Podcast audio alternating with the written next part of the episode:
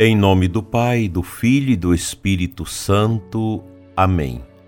Amado ouvinte do programa Oração da Manhã, aqui da nossa Diocese de Formosa, e você também de outras localidades que rezam conosco, que o seu sábado seja ricamente abençoado. Salve Maria Imaculada. Concluímos no dia de ontem nossa humilde meditação acerca das obras de misericórdia corporais e espirituais, 14 ao todo, que estão bem conexas com esse tempo nosso de conversão que é o advento. E no dia de hoje, 16 de dezembro, concluímos aquela primeira parte do tempo do advento, em que nós meditamos sobre a vinda segunda de Cristo no Espírito, os sinais e as características do reino e as condições para nele entrar. Como foi bonito esses dias celebrando a liturgia diariamente, com as leituras muito afinadas com esse tempo do advento, que vai cristalizando dentro de nós esse desejo grande de viver intensivamente nossa preparação ao Natal do Senhor. Portanto, concluímos hoje toda a parte que fala da segunda vinda de Cristo. A partir de amanhã, do dia 17 ao dia 24, nós vamos nos inserir dentro de uma preparação direta ao Natal, com os textos bíblicos, sobretudo do Segundo Testamento, do Novo Testamento e do Evangelho, narrando as diversas anunciações e atuação das promessas em Cristo, evidenciando assim a relação entre os dois testamentos, o anúncio e a concretização. Por isso, é bom que nós tenhamos presente que de amanhã em diante nós vamos vivenciar essa primeira vinda de Jesus na carne para nos salvar.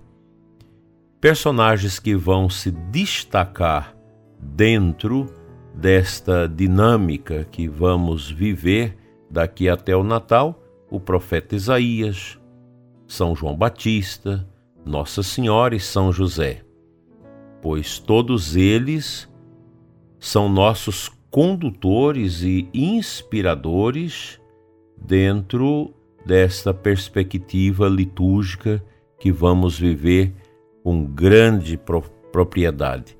É preciso redescobrir em nós uma atitude humilde, espera, de fé comprometida com a força escondida da vida que continuamente está para nascer na certeza de um novo parto da salvação de Deus em nosso tempo, tão marcado por decepções, desesperanças, incertezas e uma vida tão esdrúxula que nós percebemos na sociedade global nesses tempos. É preciso aguardar a chegada do Senhor, aguçando nossa sensibilidade para perceber os inúmeros sinais que revelam a transparência de Deus em nossa realidade. Ainda tão desumana, corrompida, violenta e sofrida, sinais evidentes de distanciamento do projeto de vida para o qual somos criados e chamados a viver essa graça. Portanto, a minha recomendação é que nós possamos nos abrir a contemplação do mistério da encarnação. Somos seres do desejo, inacabados, com sonhos de ser sempre mais, e precisamos estar como que grávidos destas promessas do reino que nosso Senhor nos inspira. As celebrações desses dias agora nos convidam para ficarmos acordados e vigilantes, buscando a perfeição para que as múltiplas vindas do Senhor hoje nos encontrem humildemente despojados, confiantes e repletos dos frutos da caridade e da justiça.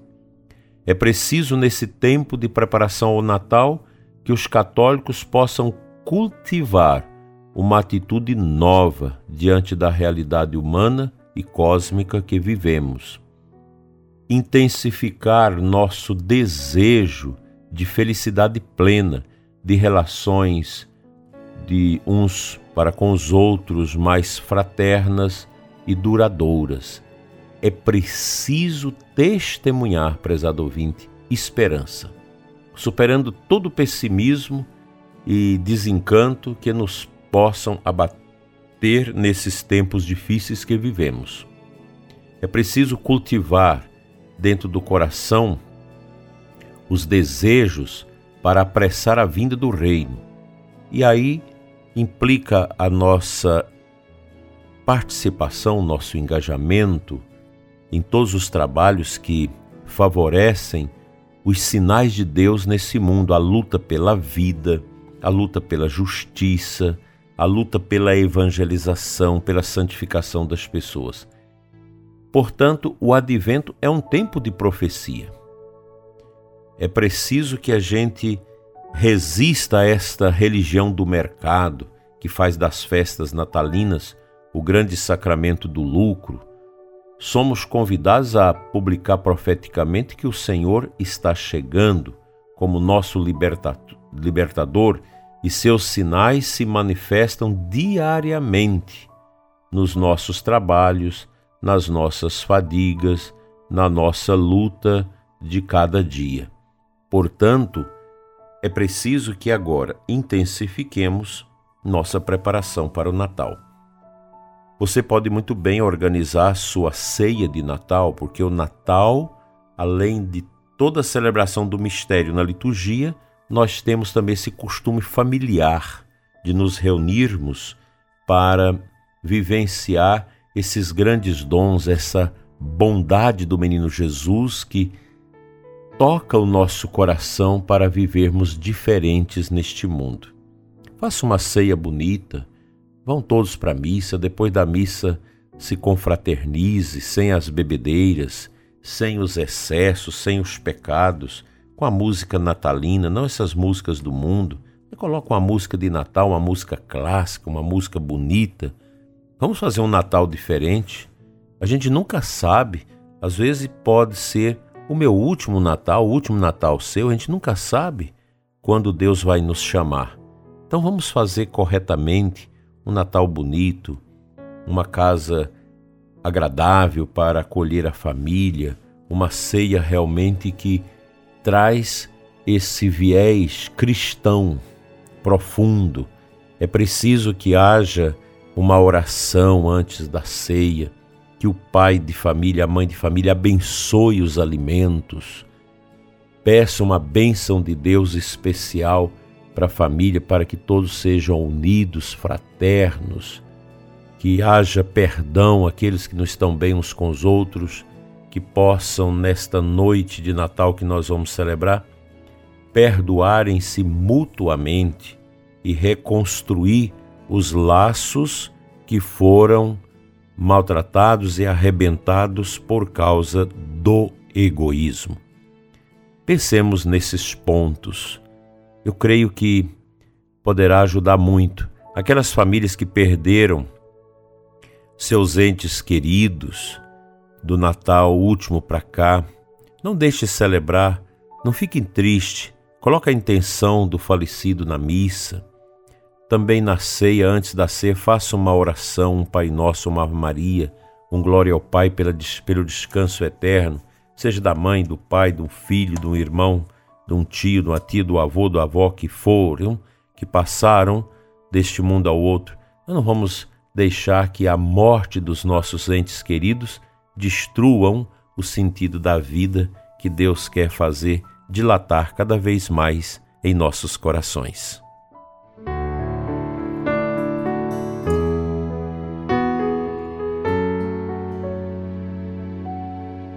A aclamação ao Santo Evangelho deste sábado nos traz Lucas 3, 4 e 6.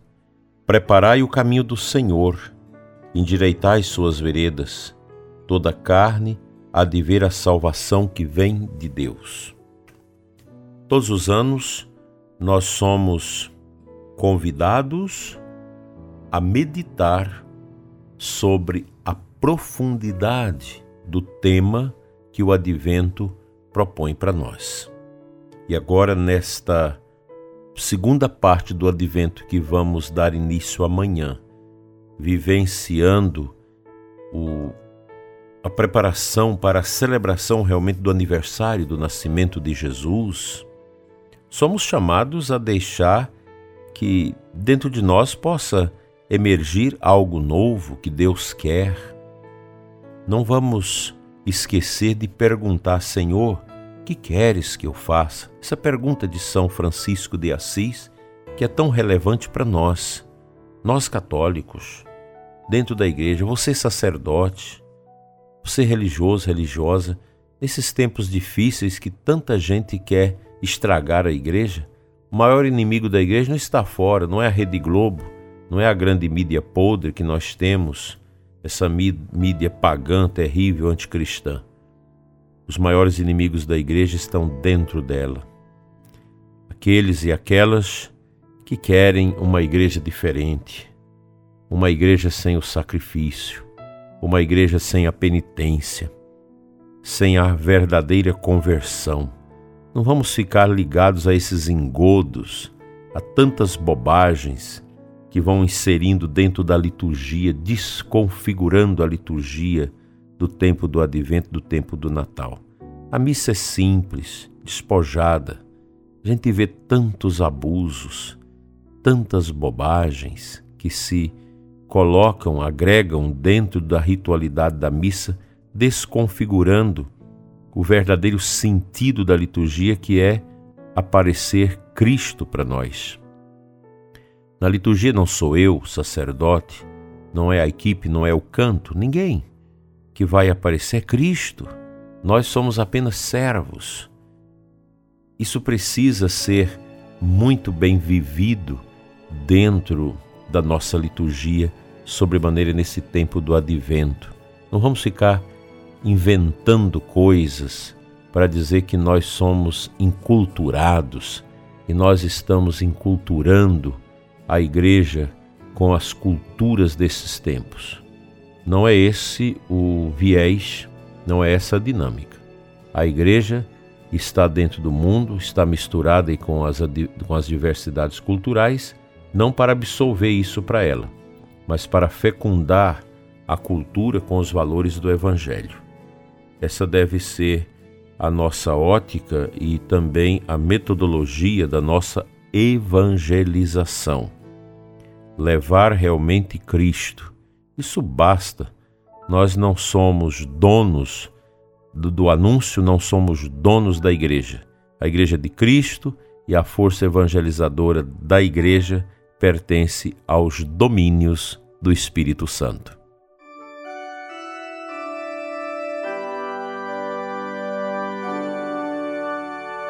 Pai de bondade, cura a tristeza do ouvinte que está precisando de alegria. Dai àqueles que têm tristeza em celebrar o Natal um desejo novo no coração de celebrá-lo com alegria.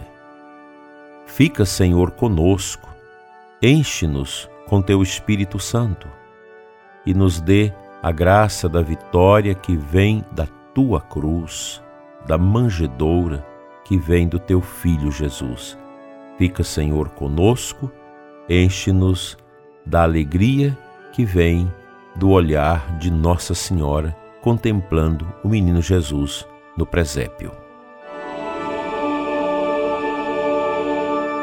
Pela intercessão da Imaculada Conceição, que nunca falha, seja abençoada a sua vida, prezado ouvinte, em nome do Pai, do Filho e do Espírito Santo. Amém. Um abençoado sábado para você e sua família.